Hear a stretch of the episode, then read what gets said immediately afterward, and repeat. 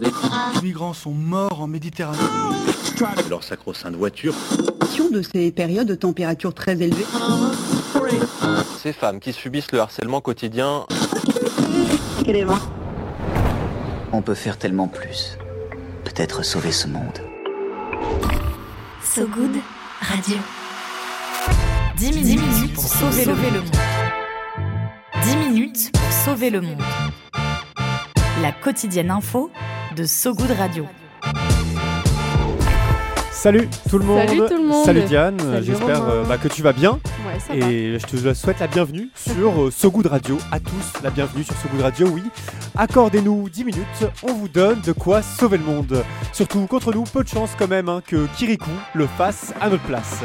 À la aujourd'hui, raser une forêt pourrait euh, bientôt mettre des entreprises derrière les barreaux. En Angleterre, des avocats pro-climat se rebiffent contre le barreau. Et en Lorraine, l'histoire d'une interdiction de chasse acceptée par les chasseurs. En milieu de journal, retrouvez l'appel du good avec ceux qui changent le monde sans cap ni super pouvoir. Et ta chronique, le peigne dans le maillot, Diane, pour qu'on s'endorme ne serait-ce qu'un peu moins con. Voilà pour les titres. Maintenant, place au fil info, place au fil good. Sauver le monde. So Good Radio. So Good On démarre avec le Parlement européen qui vient de voter à l'unanimité l'inscription du crime d'écocide dans le droit européen. Un écocide, Diane, si jamais tu n'as pas ton code pénal sous les yeux et que tu n'avais pas de preuve d'histoire un peu zadiste sur les bords, sache que c'est la destruction ou l'endommagement irrémédiable d'un écosystème, genre Mhm. une marée noire ou une déforestation. Des crimes environnementaux qui pourraient être sanctionnés à la hauteur de leur gravité, à condition que les États membres de l'Union et que la Commission européenne signent le texte. Ce serait une grande victoire pour les écologistes qui se battent depuis 50 ans pour que l'écocide soit reconnu dans le droit international. Ouais, l'histoire de l'écocide remonte à très loin. Elle était déjà débattue en 1947, au sortir de la Seconde Guerre mondiale, qui avait broyé bien des écosystèmes. Débattue aussi en 1972, lors de la destruction du Vietnam. Bref, le concept il date pas d'hier et de nombreuses associations, comme Notre Affaire à tous, militaient depuis des années pour sa reconnaissance en Europe.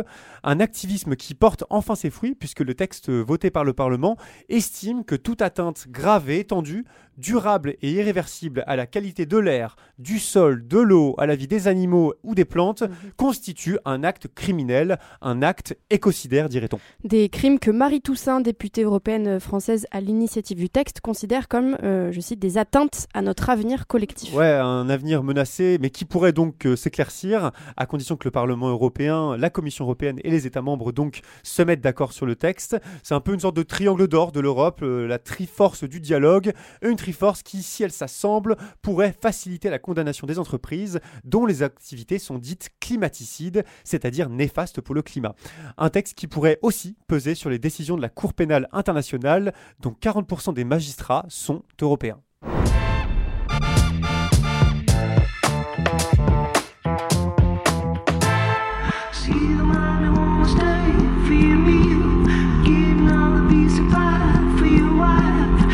Est-ce que tu as déjà vu la série Suits Non, Diane? non, non. Eh ben, je- en, vérité, en vérité, tant mieux que tu l'aies pas vu parce qu'elle est pas ouf. Moi, elle m'a pas trop trop plu.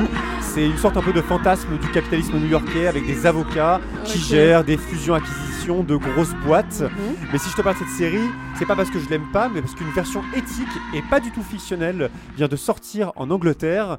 Des avocats, la plupart euh, anglais, ont récemment déclaré qu'ils ne représenteraient plus l'État lorsque celui-ci poursuit des manifestants pacifiques arrêtés lors d'événements en faveur du climat.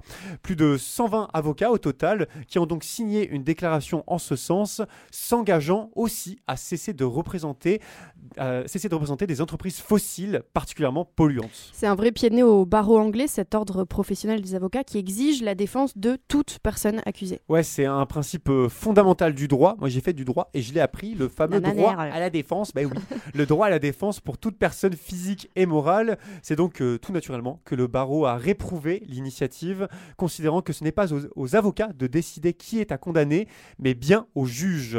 Jolion Mogam, l'un des principaux, principaux signataires de la déclaration, considère à l'inverse que représenter l'industrie fossile, je cite, c'est comme défendre l'industrie du tabac il y a 50 ans, ça revient à préserver des activités néfastes pour la vie humaine et en fait bah, la vie tout court. Julian euh, Mogam estime également que le droit pénal ne punit pas suffisamment les entreprises. La preuve, le crime d'écocide, dont on parlait juste avant, n'est pas encore reconnu comme un crime au Royaume-Uni. Ouais, c'est un peu un journal à thème, mais c'est vrai qu'on sent une tension palpable entre le droit applicable et l'urgence écologique, la friction entre la nécessaire protection de l'environnement dans un contexte d'urgence écologique et le principe du droit à une défense juste et impartiale. Les avocats signataires risquent d'ailleurs des amendes, mais ça en vaut la peine, je cite, explique Tim Crowland, autre juriste engagé, qui voit bien comment les avocats défenseurs d'entreprises pétrolières s'enrichissent. Comme quoi, il ne s'agit pas juste d'un droit à la défense, mais aussi d'intérêts financiers. Le sujet reste très délicat et montre comment la crise climatique affecte l'ensemble des institutions.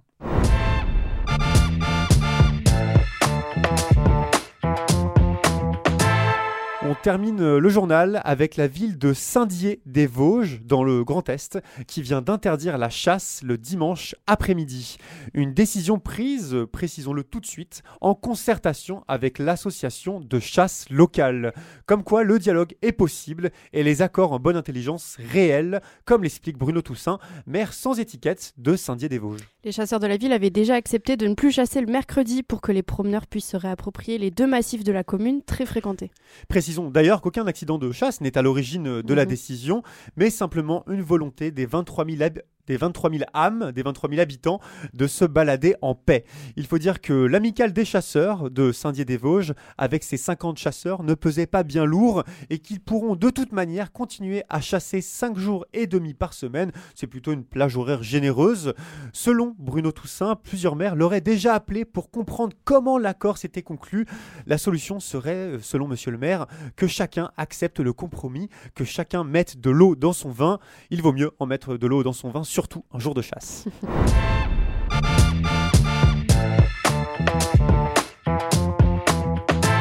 Tout ça, c'était pour euh, l'actu du jour, mais restez encore un petit peu avec nous, car Diane Poitot, toujours à ma gauche, Coucou. a encore euh, quelques minutes pour tenter de Oui. sauver le monde. L'appel du good. Allô? L'appel du good. Allô, j'écoute À So Good Radio, on donne la parole à des personnes qui font de leur mieux pour changer le monde à leur échelle, des personnes qui s'engagent dans une asso, une initiative ou un projet pour rendre le monde un peu moins pire. Et aujourd'hui, où est-ce qu'on met le cap? On prend euh, un peu d'avance, euh, si tu veux bien, on va parler vacances, pourquoi pas, et d'empreintes carbone. En gros, comment voyager sans trop polluer? Chiara nous parle de l'association Molo. Bonjour So Good Radio, je m'appelle Chiara et j'ai cofondé Molo, la première plateforme communautaire, inspirante et 100% gratuite qui te facilite l'organisation de voyages sans avion. Dessus, tu y retrouves des itinéraires pour rejoindre les destinations les plus prisées de l'été, par le train, le bus ou parfois même le bateau. Bref, en y allant mollo, tu remets le trajet au cœur de ton voyage et tu t'assures de revenir avec un maximum de souvenirs. De l'escapade en France au périple jusqu'à Istanbul, tu trouveras ton bonheur parmi ces itinéraires concoctés par nos soins ou par des voyageurs engagés. Car oui, Molo, c'est une association qui te permet à toi aussi de t'engager en partageant ton itinéraire sans avion sur notre site ou en nous donnant de la force en partageant l'initiative autour de toi. Alors n'hésite pas à suivre l'aventure Molo sur nos réseaux sociaux, car c'est ensemble qu'on aura de l'impact. Rendez-vous sur notre site molo, m o 2 l o w.eu pour découvrir tout ça. Et ouais, le trajet en soi fait déjà partie du voyage. Merci, merci Chiara pour euh, pour info. L'ADEME, l'agence de l'environnement et de la maîtrise de l'énergie, propose aussi de calculer votre empreinte carbone en fonction de vos trajets.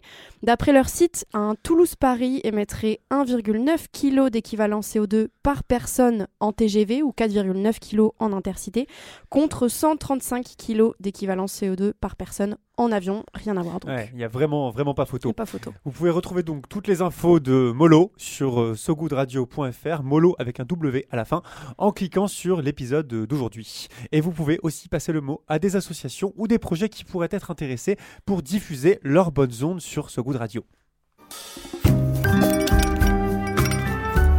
Viens voir un peu par ici. Le peigne J'ai une bonne nouvelle pour toi. dans le maillot. Le peigne dans le maillot.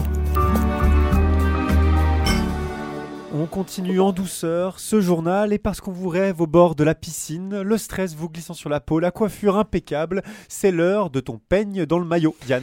Pour euh, s'endormir un peu moins con et parce que c'est toujours bon à prendre en vrai, le peigne dans le maillot, c'est le moment où on se donne des recommandations en tout genre, des idées, des trucs à voir ou à savoir. Transmite LRA Radio Nacional Buenos Aires directamente desde el despacho presidencial en la Casa de Gobierno. Nos estamos convencidos C'est de l'espagnol, donc je sais pas si tu comprends, Romain. de l'espagnol d'Argentine, extrait du documentaire Mafalda revient, réalisé par Lucia Sanchez, disponible depuis le 30 mars sur France.tv. Mafalda, c'est pas la sœur de Falbala, ça aurait pu, mais c'est pas ça. C'est un symbole, c'est un symbole de la bande dessinée. C'est le personnage d'une petite fille qui est née il y a 60 ans de la plume de son auteur, argentin donc, Kino. Mafalda, comme euh, une enfant de son âge, se pose plein de questions, surtout les inégalités, la guerre, l'argent, l'amour, le pouvoir. Elle n'a pas d'opinion politique en soi, mais elle sait bien une chose, c'est qu'elle n'est pas d'accord. Eh, Mafalda, c'est le symbole d'un esprit contestataire et anticonformiste qui a traversé les frontières et les années. Ouais, un symbole qui est même devenu euh, politique. On apprend par exemple que euh, les BD de Mafalda étaient interdites sous la dictature de Franco en Espagne. Ce que, veut montrer le film, en fait, c'est euh, d'abord comment est née Mafalda et puis montrer euh, que les questions qu'elle se pose résonnent encore complètement avec l'actualité. L'inflation, la guerre en Ukraine, les inégalités, etc. Lucia Sanchez, la, la réalisatrice de Mafalda revient, personnalise la petite fille, on la suit comme si c'était une vraie personne, ce qui permet de faire ce lien à l'actualité et on comprend à quel point ce que renvoie le personnage de Mafalda est important, presque fait partie de la vie en fait de certains lecteurs et lectrices.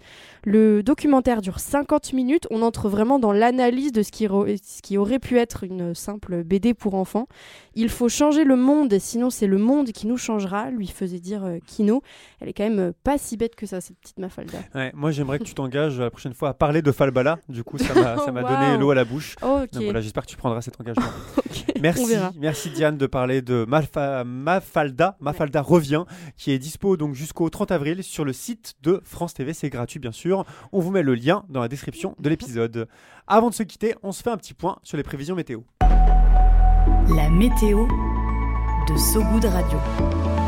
La météo de Sogoud Radio.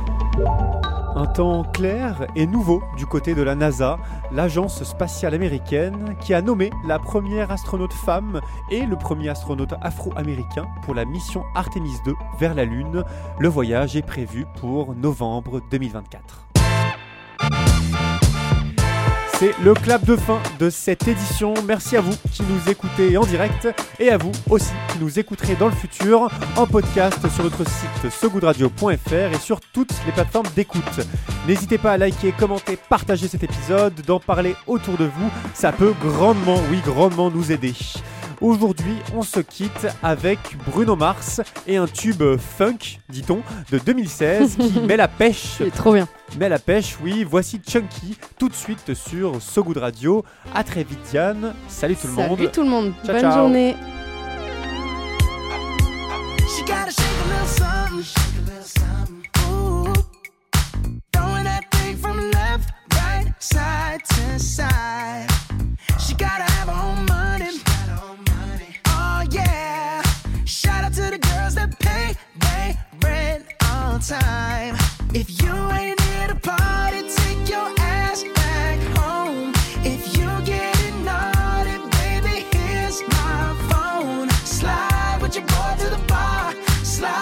With your to the car.